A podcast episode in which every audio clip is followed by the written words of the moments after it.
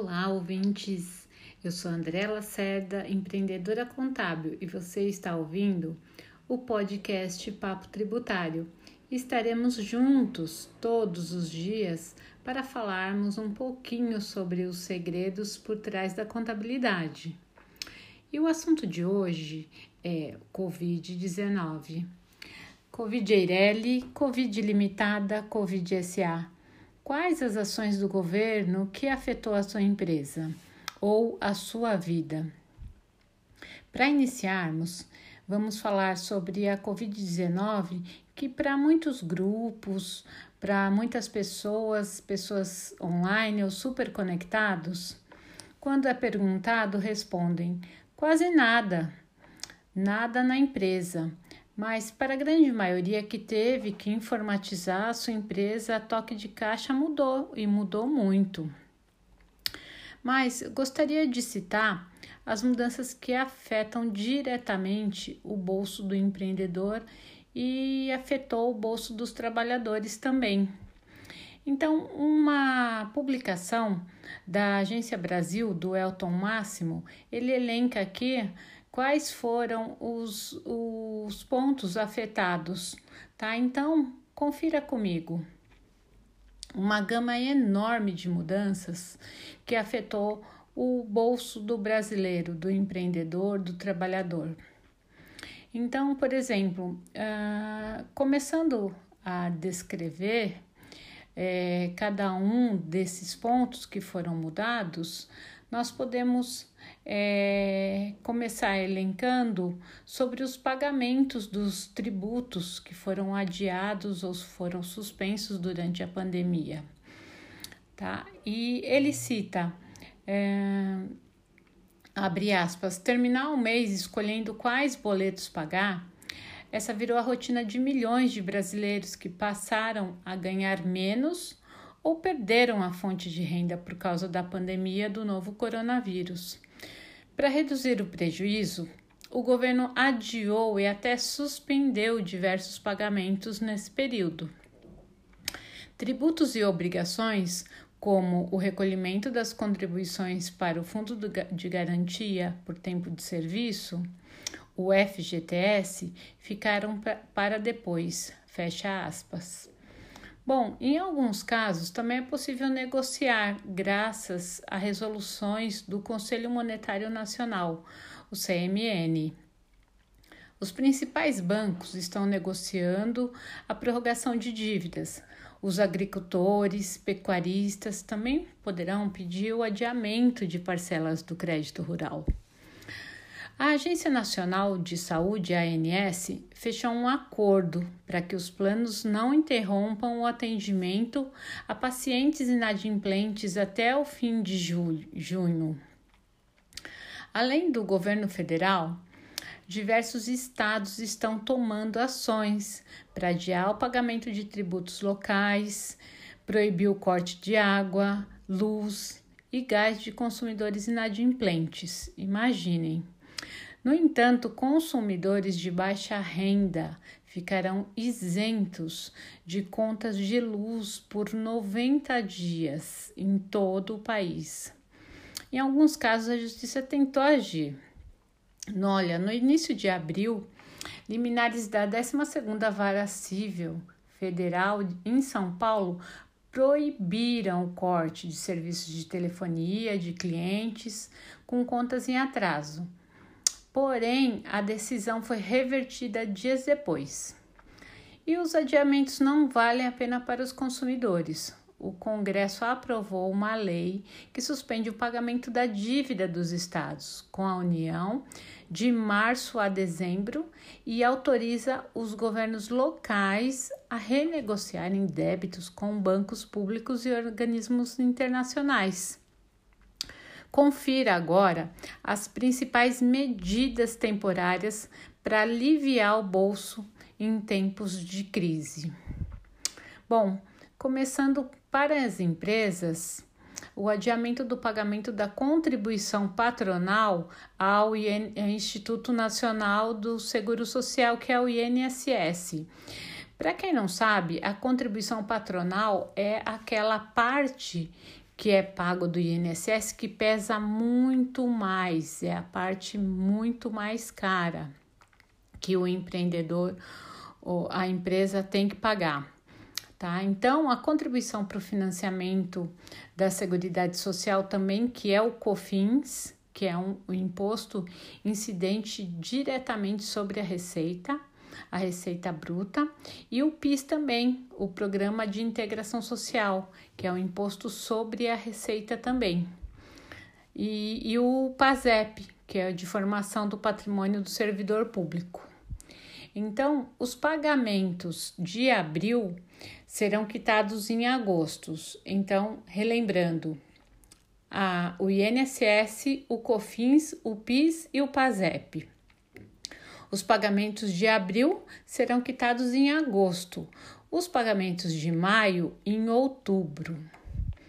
Tá? E essa medida antecipará 80 bilhões para o fluxo de caixa das empresas. É uma ajuda e tanto, né?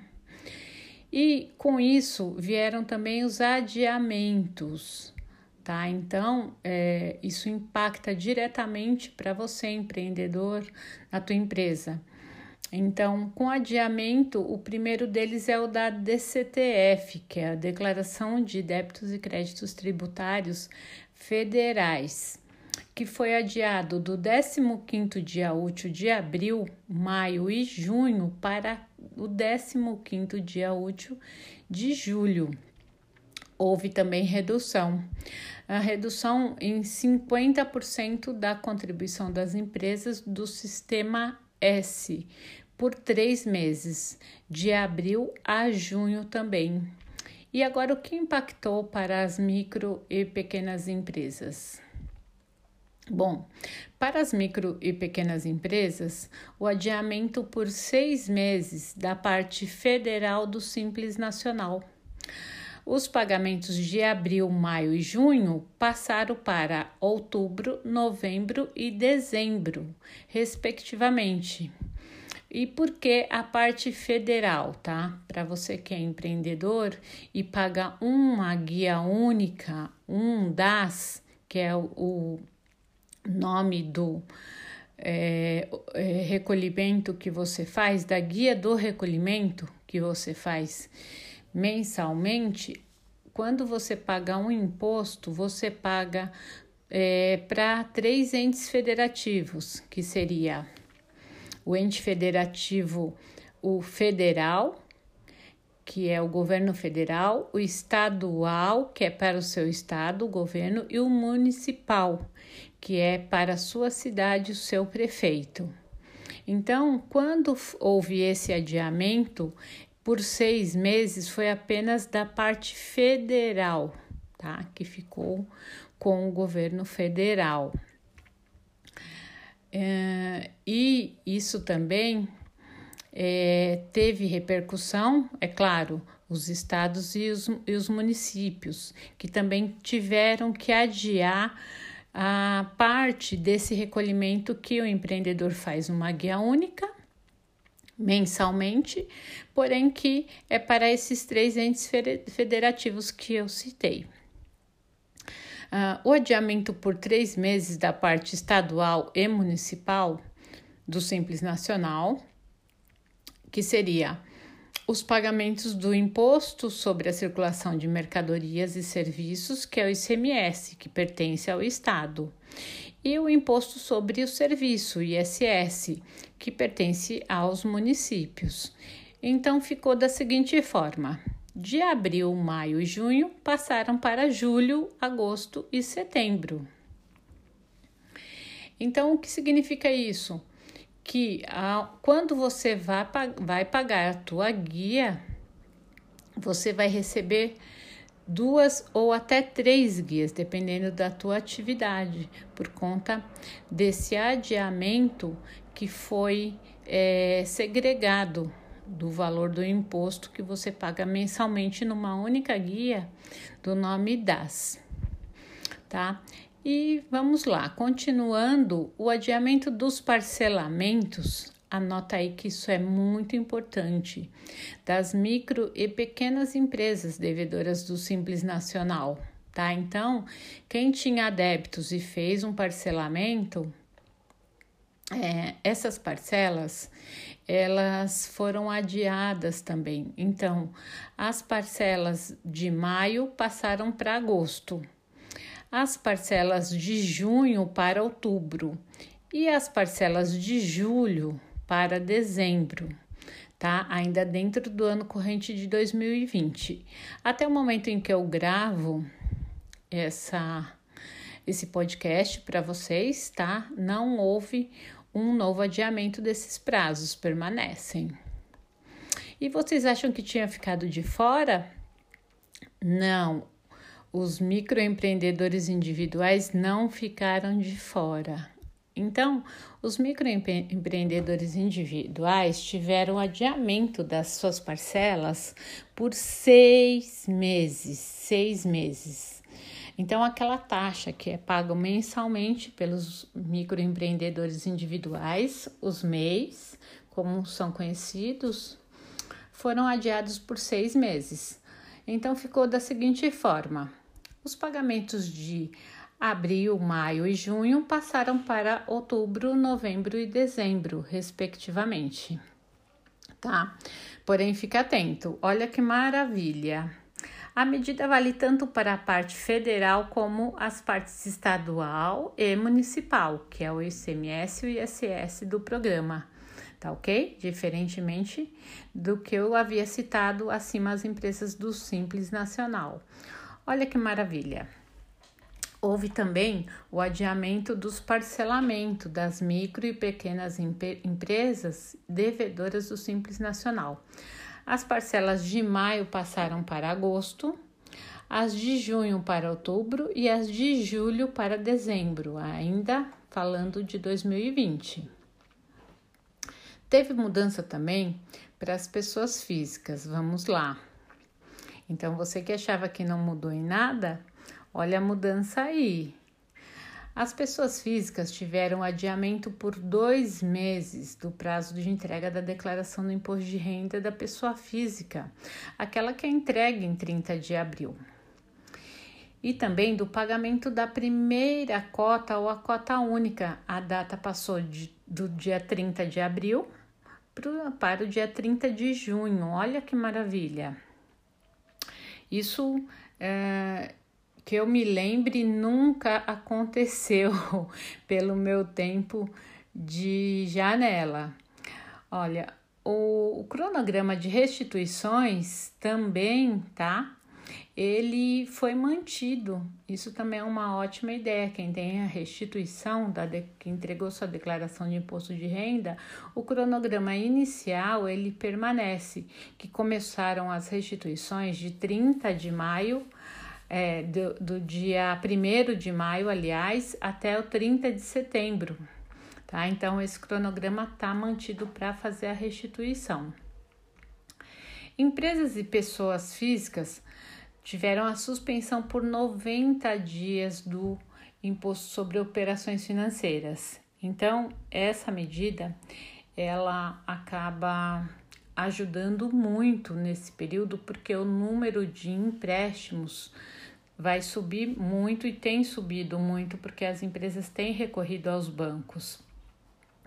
Então, o imposto deixará de ser cobrado de abril a junho. Isso significa que foi injetado 7 bilhões na economia. Pensa é, no, no que afetou né, todo esse essa injeção na economia com essa suspensão do IOF. E vamos lá, voltando para a nossa lista: empresas e empregadores domésticos. Então, para quem tem funcionário e para quem tem um doméstico, tá? É, a suspensão das contribuições para o Fundo de Garantia por Tempo de Serviço por três meses. O que significa isso? Você não vai deixar de pagar, não, mas vai ficar suspenso inclusive para empregadores domésticos, que foi o que eu falei. Os valores de abril a junho serão pagos de julho a dezembro, em seis parcelas, sem multas e encargos. E olha a notícia que estávamos esperando.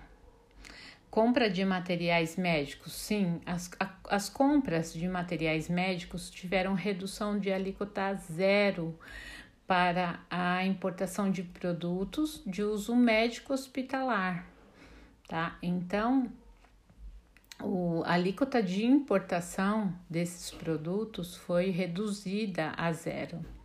E outra notícia muito boa também, a desoneração temporária de, do IPI sobre os produtos. O IPI é o Imposto sobre os Produtos Industrializados. É, para os bens necessários ao combate do Covid-19. Então, essa, essa também é uma excelente notícia. Bom, voltando, as contas de luz teve suspensão ou proibição dos cortes de consumidores inadimplentes. Cabe a cada estado, tá, resolver. Porém, no entanto, consumidores de baixa renda que gastam até 220 kW por hora por mês estarão isentos de pagarem a conta de energia. O valor que as distribuidoras deixarão de receber será cobrado com 900 bilhões de subsídios da conta de desenvolvimento energético da CDE. As contas de telefone, infelizmente, é, apesar da liminar da Justiça Federal de São Paulo ter proibido o corte dos serviços para clientes com contas em atraso, a Agência Nacional de Telecomunicações, a Anatel, recorreu e conseguiu reverter a decisão. Os clientes de telefonia continuarão a ter a linha cortada caso deixem de pagar as contas. Segundo o presidente do Tribunal Regional Federal da Terceira Região, desembargador Mairan Maia, as operadoras precisam de recursos para manterem a infraestrutura e financiarem a crescente demanda por serviços de telecomunicação durante a pandemia, afirmou ele. Bom, e seguindo aqui a nossa lista, as dívidas no banco. Quem não tem, né? Então, foi autorizado por uma resolução do Conselho Monetário Nacional, CMN, os cinco principais bancos do país. São eles: Banco do Brasil, Bradesco, Caixa Econômica Federal, Itaú Unibanco e Santander abriram renegociações para program programarem vencimentos de dívidas por até 60 dias. Quem nunca teve um, não é mesmo? E que agora precisa dessa ajudinha. Mas só um alerta ao pessoal do cartão de crédito: a renegociação não vale para cheque especial e cartão de crédito. Clientes precisam estar atentos também para juros, e multas. Segundo o Instituto Brasileiro de Defesa do Consumidor, o IDEC, é preciso verificar que o banco, se o banco está propondo uma pausa no contrato, sem cobrança de juros durante a suspensão. E para ter cuidado com o acúmulo também das parcelas vencidas e a vencer, a vencer e perguntar se caso haverá impacto na pontuação do seu crédito. Tá ok? Uh, e continuando, os financiamentos imobiliários da Caixa, você tem? A Caixa Econômica Federal ela ampliou de 90 para 120 dias a pausa nos contratos de financiamento habitacional para clientes adimplentes ou até duas parcelas em atraso incluindo os contratos em obra. Quem tinha pedido três meses de prorrogação terá a medida ampliada automaticamente para quatro meses. Isso quer dizer, o prazo para pagamento ficou maior. Clientes que usam o FGTS para pagar parte das parcelas do financiamento poderão pedir a suspensão do pagamento da parte da prestação não coberta pelo fundo por até 120 dias. Clientes adimplentes, isso é, com até duas prestações, Somente duas hein, em atraso podem pedir a redução do valor da parcela por 120 dias. E também terão carência os contratos novos de financiamento de imóveis, ok? Bom, não para por aí a nossa lista. Eu sei que está um pouco comprido esse podcast de hoje, mas tem muito mais ainda por aí. Ah, agora falando sobre os produtores rurais. Os produtores rurais. A CMN autorizou a renegociação e a prorrogação de pagamento de crédito rural para produtores afetados por secas e pela pandemia do coronavírus. Bancos podem adiar para 15 de agosto o vencimento das parcelas de crédito rural de custeio e investimento, vencidas desde 1 de janeiro ou a vencer. E mais uma da, um da lista, os inscritos na dívida ativa da União. O que é isso, Andréia? Os inscritos na dívida ativa são as empresas que tiveram suas dívidas parceladas, não dívidas correntes, dentro do próprio ano.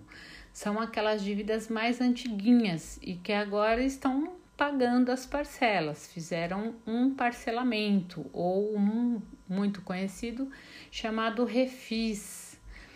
A Procuradoria-Geral da Fazenda Nacional manteve por 90 dias o parcelamento de contribuintes que renegociaram a dívida e estão inadimplentes desde fevereiro a prorrogação por 90 dias também da validade das certidões negativas de débito, a CND, e das certidões positivas com efeito de negativas, válidas em 23 de março. Explicando por que isso, Andréa? Porque antes dessa crise, se você ficasse devendo três parcelas dessas dívidas, tá? O seu parcelamento era automaticamente cancelado e as certidões negativas, isto é, a comprovação que a sua empresa estava quite com o governo, era negativado. Como crédito de pessoa física, fica com restrição. E olha essa até os estados devedores da União. O Congresso aprovou a suspensão dos débitos dos estados com o governo.